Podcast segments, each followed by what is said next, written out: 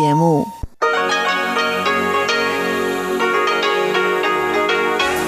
Hier ist Radio Taiwan International. Herzlich willkommen zum halbstündigen deutschsprachigen Programm von Radio Taiwan International an diesem Sonntag, den 13. Dezember. Am Mikrofon hören Sie Karina Rother und heute für Sie im Programm haben wir zuerst das Wochenendmagazin mit Katharina Eckert. Die stellt heute den Trend zum grünen Geweih in Taiwan vor. Denn es gibt eine Pflanze namens Geweihfarn, die in Taiwan als Dekoration so beliebt ist, dass es inzwischen sogar Diebe auf sie abgesehen haben woher dieser Farn eigentlich stammt und wie ein junges Unternehmen in Tainan daraus ein Geschäft gemacht hat, darüber berichtet heute das Wochenendmagazin. Weiter geht es dann mit dem Kaleidoskop mit Chobi Hui und Sebastian Hambach und die sprechen heute über chinesische Produkt- und Markennamen in Taiwan. Denn Markennamen unterscheiden sich oft zwischen Taiwan und China, obwohl sie beide auf Chinesisch sind. Und deswegen stellen die beiden heute vor, wie einheimische Produkte und Produkte aus dem Ausland in Taiwan übersetzt werden. Und sie erfahren unter anderem, warum die Cola leckere Cola heißt, warum die Pepsi 100 Dinge Cola heißt und was ein sogenanntes Schatzpferd ist. Mehr dazu im Kaleidoskop gleich nach dem Wochenendmagazin.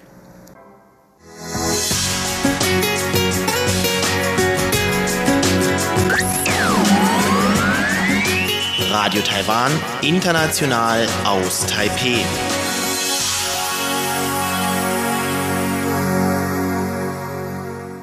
Vor den Cafés und kleinen Läden wird es immer grüner. Besonders der dekorative Geweihfahn ist ein echter Hingucker. Auf Chinesisch heißt er Lu Jiao Jue. Der Name kommt von den geweihähnlichen Blättern, die zu allen Seiten aus dem mandelförmigen Körper der Pflanze herauswachsen. Diese erinnert ein bisschen an einen Spitzkohl, da sich sogenannte Nischenblätter mehrlagig übereinander rollen und die Pflanze somit wie einen Mantel schützt. Diese Blätterschichten dienen der Pflanze aber auch zur Aufnahme von Wasser und Nährstoffen. Mit der Zeit rollen sich immer mehr Blätter übereinander und der Körper des Fahns nimmt an Größe zu. Erde benötigt die Pflanze nicht, denn sie gehört zu den Baumbewohnern. In seiner Heimat, den tropischen Regenwäldern, sitzt der Geweihfahn wie ein Vogelnest auf 30 Meter über der Erde in den Astgabeln der Bäume. Er ist aber kein Parasit, der den Bäumen die Nährstoffe entzieht.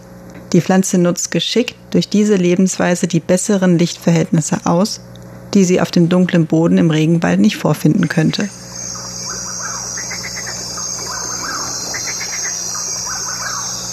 Der Nachteil dieser Lebensweise ist jedoch, dass eine kontinuierliche Versorgung mit Wasser und Nährstoffen aufgrund der fehlenden Verbindung zum Erdboden nicht immer gewährleistet ist. Aus diesem Grund haben manche Geweihfahnarten eine trichterähnliche Krone entwickelt, mit der sie Regen und Laub auffangen können, welche die Pflanze wiederum in Humus als Nahrung umwandeln kann. Sie ist also ein wirklich echter Überlebenskünstler. Offiziell soll es an die 18 bekannten Arten geben, in feuchten Klimazonen Südostasiens sind sie besonders verbreitet. Wer jetzt Interesse bekommen hat, sich die verschiedensten Arten mal genauer anzuschauen und sich zufällig in Taiwan befindet, dem empfehle ich beim nächsten Besuch in der südtaiwanischen Stadt Tainan einen Abstecher bei den Gewächsanlagen von Dear Deer, liebes Reh, zu machen.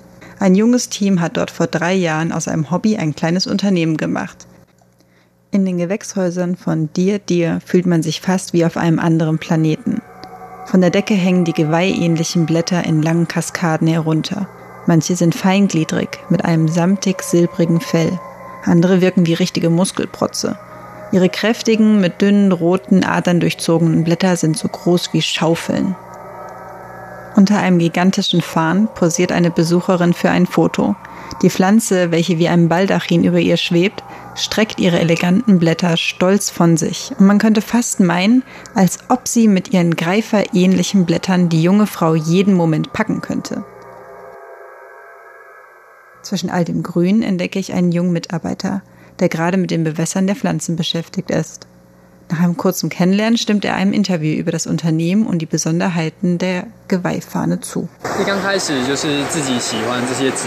Es fing alles damit an, dass wir selbst diese Pflanzen sehr mögen und schön finden. Aus diesem Grund sammelten wir immer mehr Sorten aus Vietnam und Thailand, die wir als eine Art Hobby aus Spaß aufzogen. Mit der Zeit wurden es allerdings immer mehr. Und da wir feststellten, dass in Taiwan sich auch mehr und mehr Menschen für diese Pflanzen zu interessieren scheinen, entstand auch ein Markt für diese spezielle Pflanze. Wir dachten uns dann, dass das ein guter Moment ist, einen Ort zu schaffen, wo wir unsere Pflanzen züchten können und um interessierten Leuten die Möglichkeit zu geben, sich bei uns über die Pflanze zu informieren und diese auch käuflich erwerben zu können.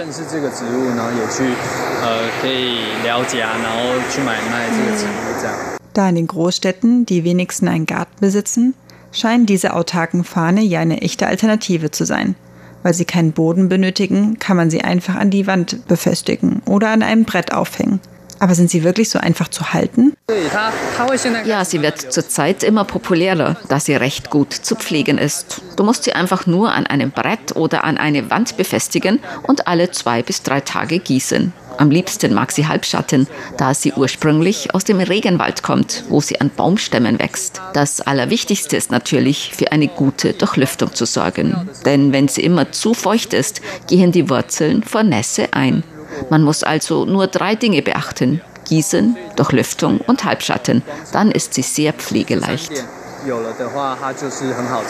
Auf einem langen Tisch bereitet das Team von Dear Dear gerade den nächsten Kurs vor das richtige Befestigen der Pflanze. In kleinen Körben ist angefeuchtetes Moos vorbereitet, auf das der Farn später gebettet werden soll. Das ist ähnlich wie wenn man Orchideen pflanzt. Man befestigt die Pflanze zusammen mit dem feuchten Moos an einem Brett oder Baumstamm. Manche fügen auch ein paar Rinden oder Kokstücke mit hinzu, um die Durchlüftung zu verbessern und damit die Pflanze nicht zu nass ist bis zur ausgewachsenen Größe, also von der Größe einer Hand bis zur Größe einer Melone, dauert es circa drei Jahre. Das ist nicht sehr langsam. Es kommt allerdings auf die Größe der jeweiligen Art an. Auf die Größe der Pflanzen kommt es spätestens beim Kauf an. Denn ein ausgewachsener, prächtiger Geweihfahn kann preislich von 40.000 bis 70.000 Taiwan-Dollar schwanken. Kein Wunder also, dass auch Diebe einen grünen Daumen entwickelt haben und die Fahne von den Hausfassaden stibitzen. Im Sommer diesen Jahres berichtete ein Nachrichtensender von einer Diebin, die nachts mehrere Geweihfahne von einem Laden klaute. Der erfinderische Ladenbesitzer bastelte daraufhin aus Papier mehrere Attrappen, die er als Lockmittel aufhängte, um die Diebin auf frischer Tat zu ertappen. Was ihm dann auch gelang. Na, dann doch lieber ein kleines, handgroßes Exemplar, das man mit ca. 300 NT recht erschwinglich erwerben kann. Man muss dann nur noch einige Jahre Geduld mitbringen und dem Kleinen beim Wachsen zu sehen. Doch wie einfach ist eigentlich die Vermehrung der Fahne? Es gibt zwei Möglichkeiten. Die eine ist die Vermehrung durch Sporen. Diese wachsen an den Spitzen der geweihähnlichen Blätter. Die zweite Möglichkeit sind eigene Abkömmlinge, die an den Seiten der Mutterpflanze wachsen. Diese kleinen Babys sind mit der Mutterpflanze identisch, nur bei der Sporenmethode unterscheidet sich die Pflanze genetisch von der Mutterpflanze. Diese Sporen fallen dann auf feuchten Untergrund und durch etwas Licht und eine feuchte Umgebung keimen die Sporen dann auf.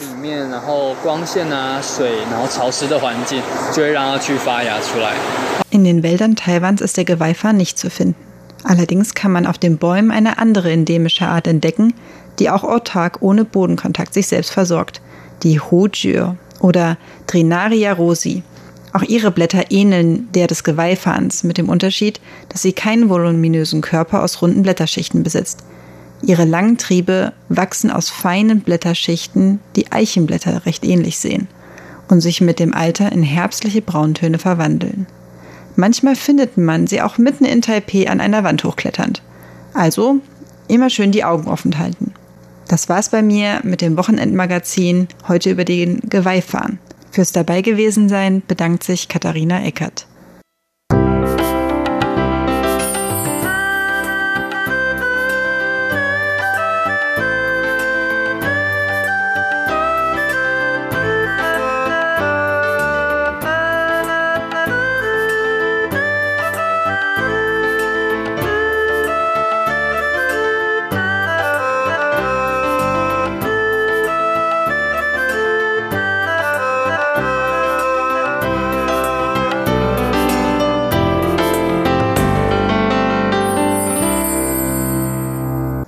Es geht weiter mit dem Kaleidoskop mit Jobi Hui und Sebastian Hambach zu der Frage, wie Marken- und Produktnamen in Taiwan ins Chinesische übersetzt werden.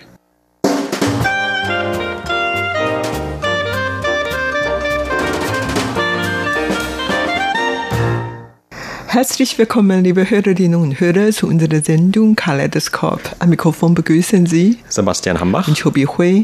Vor kurzem habe ich einen sehr interessanten Artikel gelesen über eine Leckerei aus Taiwan, also einen Snack, den man in eigentlich allen möglichen Geschäften oder auch den Supermärkten kaufen kann. Und interessant an dem Artikel war zum einen der Name von diesem Snack, der heißt nämlich auf Chinesisch Guai Guai. Also auf Deutsch könnte man etwa sagen, dass das ungefähr sowas heißt wie brav, also sei brav, zum Beispiel, wenn man das gegenüber Kindern sagt. Das Interessante an diesem Snack ist noch nicht mal unbedingt nur der Name, sondern wie er verwendet wird. Nämlich die Leute kaufen diesen Snack anscheinend nicht nur zum Essen, sondern das ist ein Artikel in der Taipei Times, der geht darauf ein, wie zum Beispiel Mitarbeiter in IT-Abteilungen gerade diesen Snack benutzen und ihn einfach zum Beispiel neben oder auf einen Computer draufstellen oder irgendwelche anderen technischen Geräte und damit den Computern sozusagen zu verstehen geben wollen, dass sie brav sein sollen. Also das heißt, man glaubt dann irgendwie, natürlich auch ein bisschen scherzhaft, aber doch irgendwie auch schon richtig daran, dass dann die Geräte einfach besser halten oder eben nicht plötzlich auf einmal abstürzen. Das hat auch damit zu tun, dass es in Taiwan so eine gewisse Vorstellung gibt, dass Namen generell eine positive Wirkung haben können auf das Produkt. Deshalb ist auch zum Beispiel die Namensgebung sehr wichtig für ein Produkt. Also sei es, dass es ein ausländisches Produkt ist, das dann einen chinesischen Namen bekommt oder dass man auch in Taiwan selber ein Produkt herstellt oder auch eine Marke etablieren möchte und dieser dann einen Namen gibt. Also da muss man wirklich dann einige Dinge beachten und das soll natürlich immer schön wohlklingend sein und im besten Fall natürlich auch etwas mit dem Produkt zu tun haben. Aber das wollen wir heute mal zum Anlass nehmen, um dann so ein bisschen uns ein paar dieser Namen und Bezeichnungen von Produkten, die es hier in Taiwan so gibt, anzuschauen. Ja, genau. Du hast ja vorhin von dem Guai Guai gesprochen. Guai Guai, das heißt ja brav, brav. Also die Kinder sollen ja brav sein gegenüber den Eltern und daher die Kinder bekommen ja sowieso immer Guai Guai zum Essen sei es von den Eltern oder von den Lehrern. Also diese hoffen natürlich, dass die Kinder brav bleiben könnten. Als ich klein war, gab es noch keine Guai-Guai. Auf jeden Fall, ich habe meine Kinder auch sehr oft Guai-Guai zum Essen gegeben, in der Hoffnung, dass die wirklich brav zu Hause bleiben könnten und so weiter. Nicht nur Guai-Guai ist beliebt, sondern auch Wang Wang ist beliebt. Und Wang Wang, da klingt eigentlich schon etwas komisch, weil die taiwanische Hunde Bär Wang Wang, also ähnlich klingen wie Wang Wang, also beide sind ja Wang Wang. Ja, also und daher, man im Deutschen vielleicht sagen würde Wow Wow oder so etwas. Wang Wang ist eigentlich auch sehr beliebt und das schmeckt auch ähnlich wie Guai Guai Wang Wang wird auch sehr oft verwendet. Nicht nur, wenn man kleinen Hunger hat, sondern überhaupt auch bei vielen verschiedenen Zeremonien, vor allen Dingen religiöse Zeremonien, sei es jetzt sich um ein Tempelfest handelte oder wenn man zu Hause den verstorbenen Vorfahren beten oder was auch immer, bei einer Hochzeit, bei einer Neujahrparty oder Geburtstagparty kann man immer Wang Wang benutzen Mountain Nur, es hat auch ein Tabu, also zum Geistfest soll man kein Wang Wang als Opfergabe auf den Tisch legen. Wang Wang heißt nicht nur Hundebären in Taiwan, sondern überhaupt heißt auch Aufkommen oder was Steigen befördert. Und man will doch nicht die gestorbenen Vorfahren oder kinderlose verstorbene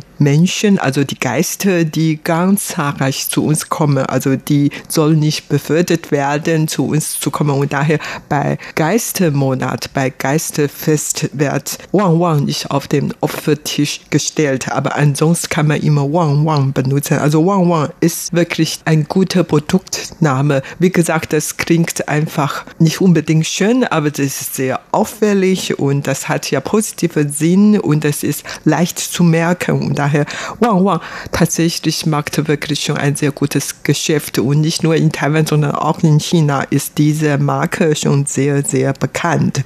Insofern, Wang ist bekannt und gern benutzte Produktname. Ich kann mich noch an eine Gruppe, eine Band erinnern und diese Band heißt Wang Fu. Also Wang heißt, wie gesagt, aufkommen oder steigen und Fu ist Glück. Und so, dass diese Band wirklich bis jetzt noch große Beliebtheit erfreut. Also überhaupt äh, eine sehr bekannte und beliebte Gruppe hier in Taiwan. Ja, genau. Vielleicht sollte man noch kurz erklären. Also diese Wang Wang, das sind so Reisplätzchen oder Reiskekse, die eigentlich sehr trocken schmecken und die werden zum Beispiel gerne gegessen zum Tee, weil Tee, man hat natürlich ein Getränk dann und vor allem diesen warmen Tee, der in Taiwan ja auch traditionell getrunken wird. Und dann normalerweise isst man immer noch eine Kleinigkeit, während man den Tee trinkt oder viele machen das zumindest. Und das ist so, wo ich zum Beispiel in diesem Kontext zum ersten Mal dieses Wang Wang in Taiwan gesehen habe. Und dieses Guai Guai, das ist eben auch so ein Snack. Also man kann das in so abgepackten Tüten kaufen und den gibt es in verschiedenen Geschmacksrichtungen. Zum Beispiel auch, was wohl recht beliebt ist, mit Kokosnussgeschmack. Aber auf jeden Fall wichtig hier ist diese Vorstellung, dass es fast schon so magische Attribute gibt von diesen Schriftzeichen. Das heißt also irgendwie übertragen diese Schriftzeichen gewisse Vorstellungen oder Hoffnungen auch, die man hat. Oder im Falle von diesen Tabus, das du gerade erwähnt hast, eins davon, dass man eben, wenn etwas sehr positiv klingt, man das vielleicht nicht bei einer eher also negativ gefärbten Veranstaltungen oder in einem negativ gefärbten Kontext benutzt, wie an diesem Geisterfest, weil man möchte natürlich auch diese negativen Schwingungen nicht noch weiter verstärken. Und deshalb darf es also nicht zu positiv sein, was man dann den Geistern in diesem Falle zum Opfern dargibt oder was man denen mit auf den Weg dann für ihr Leben in die Unterwelt gibt. Aber allgemein gesagt, da sollen natürlich die Produkte immer sehr wohlklingend sein und das gilt natürlich auch für Produkte aus dem Ausland und jetzt nicht um Werbung machen zu wollen, aber wir müssen dann vielleicht doch ein paar der Produktnamen erwähnen deshalb. Und eins, was natürlich sehr bekannt ist, einfach weil es schon eine lange Geschichte hat und auch in Taiwan natürlich verbreitet ist, das ist das Getränk Coca-Cola. Ja, Coca-Cola heißt in Taiwanisch Ke-Kou-Ke-Le und das ist wirklich eine super Übersetzung von Coca-Cola. Ke-Kou, das heißt lecker, Leckerei und Ke-Le ist Cola. Also das ist erstmals phonetisch übersetzt und sinngemäß auch schön. Also Coca-Cola, da kann man wirklich sehr gut merken. Kein Wunder, dass Coca-Cola hier in Taiwan sehr gut verkauft. Und in diesem Zusammenhang erinnere mich noch an ein andere Cola, nämlich Pepsi Cola. Pepsi Cola hat in Taiwan auch einen sehr schönen Namen, nämlich Bai Shi Kele. Bai ist 100, Shi ist Sache, Dingen, also 100 Dingen Cola, Kele. Das kann man so übersetzen, viel Glück bei 100 Dingen. Alles geht ja in die richtige Richtung und so, man freut sich sehr darüber. Und die beiden sind in Taiwan wirklich sehr beliebt und sehr gut verkauft. Ja, und daran sieht man auch diese unterschiedlichen Möglichkeiten, die es bei diesen Übersetzungen gibt. Auch Pepsi, also dieses Baishi ist ja eigentlich schon, es geht so in die Richtung von einer Lautübersetzung. Also natürlich hat man dann auch wieder Zeichen gewählt, die eine positive Bedeutung haben, aber es soll dann eben auch ein bisschen so ähnlich klingen, wenn das noch geht. Und bei dem Fall von Coca-Cola hat man das dann eben auch so gelöst, dass sowohl das sich so ähnlich anhört wie im Original, also wie im Englischen, aber dass es dann eben auch noch möglicherweise eine Auskunft geben kann über die Art und Weise dieses Produkt, also dass es eben dann lecker schmecken soll oder eben besonders gut mundet. Ja, in diesem diesem Zusammenhang erinnere mich noch an anderen Produktnamen, nämlich Burger King.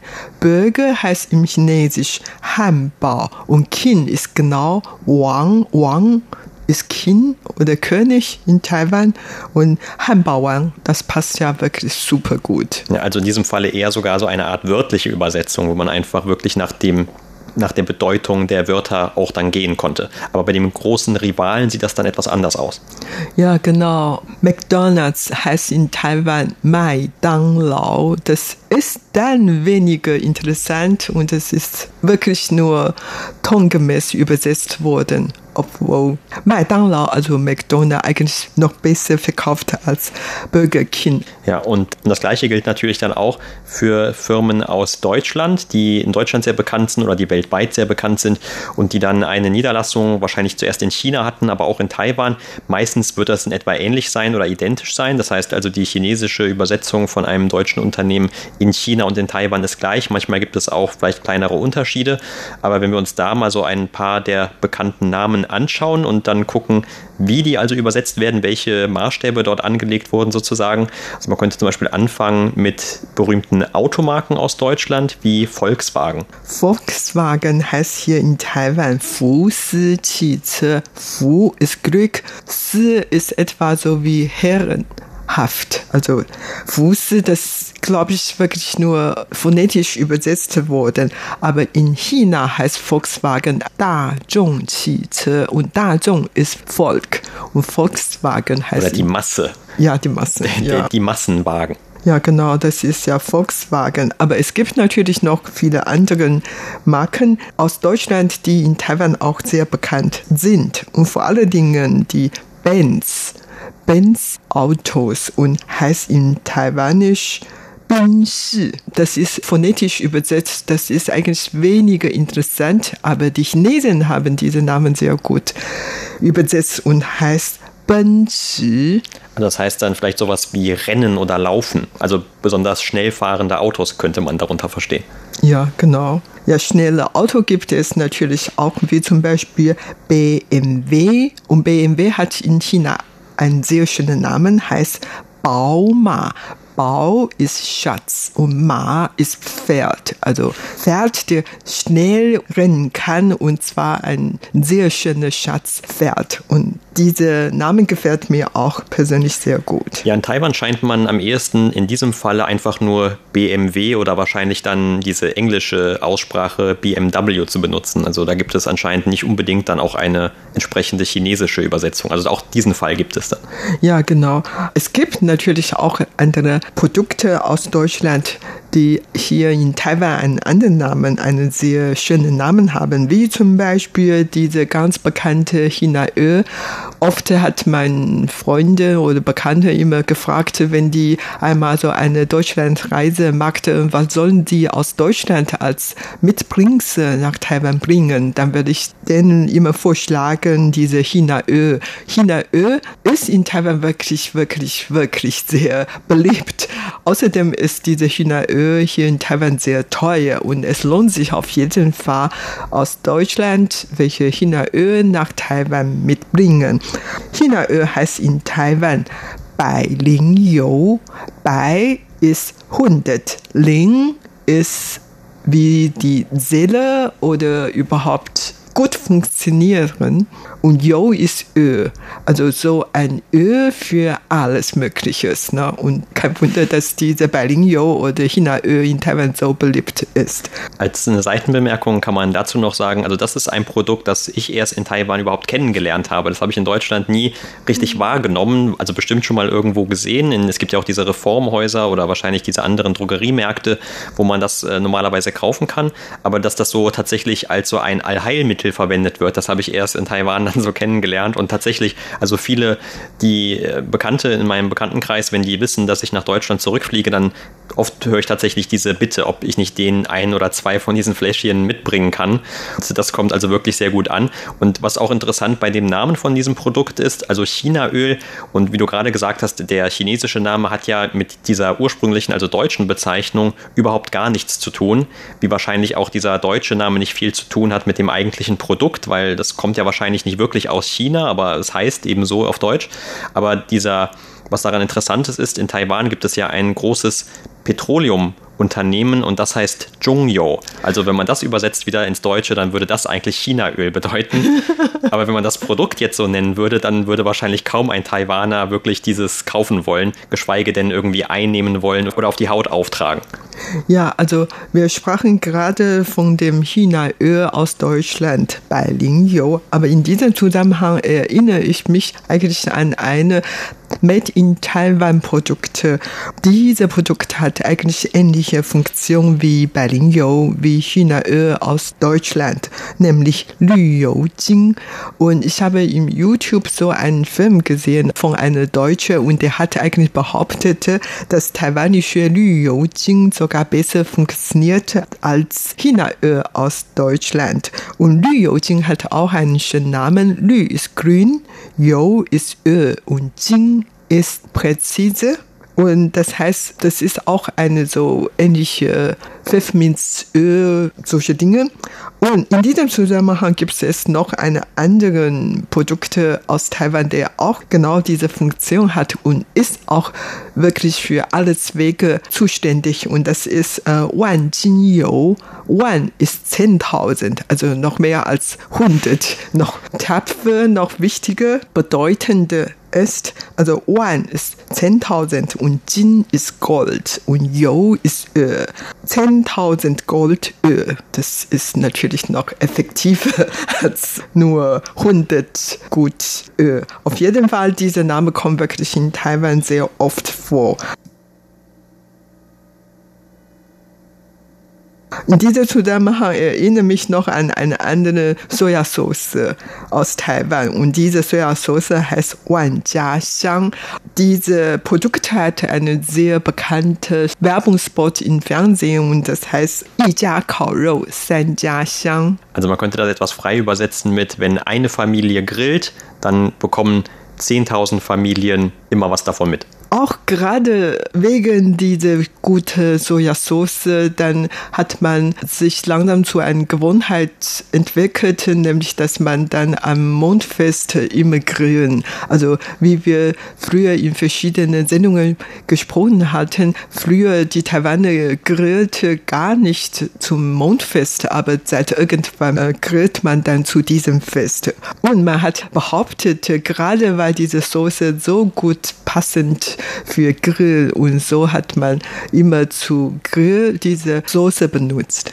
Ja, und auf jeden Fall kann man auch bestätigen, dass nicht nur eine Familie an dem Tag dann grillt, sondern 10.000 Familien wahrscheinlich eher an dem Tag grillen und dass alle etwas davon mitbekommen. Also dieser Geruch hängt dann wirklich über der ganzen Stadt oder wo auch immer man gerade sich befindet in Taiwan.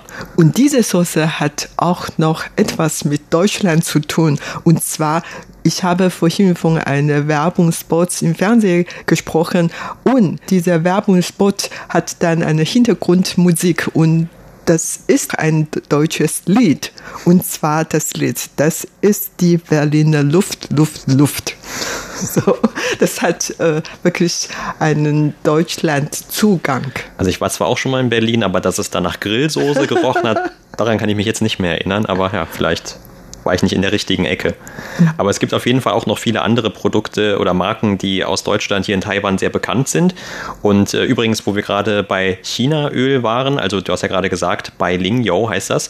Und da gibt es auch noch eine andere Bailing, ein Unternehmen in diesem Falle, eine Bailing Gongsi. Und das ist die Braun GmbH, also die bekannt ist für viele Elektronikgeräte zum Beispiel hier in Taiwan. Die hat also die gleichen chinesischen Zeichen in diesem Falle, hat anscheinend aber nicht dazu geführt, dass es einen Streit darüber gab, wem jetzt dieser chinesische Name gehört. Und in diesem Fall ist das auch wieder so eine Mischung aus Lautähnlichkeit und eben eher positiven Zeichen, also sowohl das Zeichen für 100 als auch das Zeichen für 10.000, was du gerade genannt hast, die haben eigentlich im Chinesischen eher eine positive Bedeutung und 10.000 wird ja auch meistens so etwas synonym verwendet für zum Beispiel Ewigkeit oder für immer oder unzählbar. Also wenn etwas 10.000 Mal vorhanden ist, dann heißt das schon, dass es eigentlich, es geht nicht noch mehr.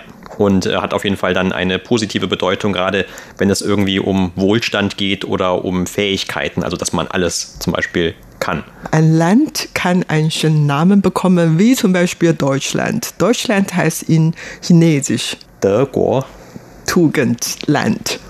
Und ich hatte einen Chinesisch-Lehrer damals an der Universität und der hatte gesagt, Frankreich, das heißt ja Faguo. Und das heißt ja eigentlich dann Land der Gesetze. Und er meinte, eigentlich müssten die beiden Länder ja ihren Namen tauschen. Das war seine Meinung. Ich würde nur sagen, diese Fahrgur, äh, Frankreich, diese Übersetzung etwas langweilig ist. Und die USA heißen in Taiwanisch Meiguo. Oh, das schöne Land. Ja. ja, das war's für heute in unserer Sendung Kaleidoskop. Vielen Dank für das Zuhören. Am Mikrofon waren Sebastian Hambach und Chobi Hui. Das war es für heute vom deutschsprachigen Programm von Radio Taiwan International. Zum Nachhören gibt es unsere Sendungen zum Beispiel auf unserer Webseite unter www.de.rti.org.tv. Wir haben außerdem eine App, die finden Sie unter Radio Taiwan International in Ihrem App Store und auf Facebook sind wir unter Radio Taiwan International Deutsch vertreten. Am Mikrofon hörten Sie heute Karina Rother. Ich bedanke mich fürs Zuhören und sage Tschüss, bis zum nächsten Mal.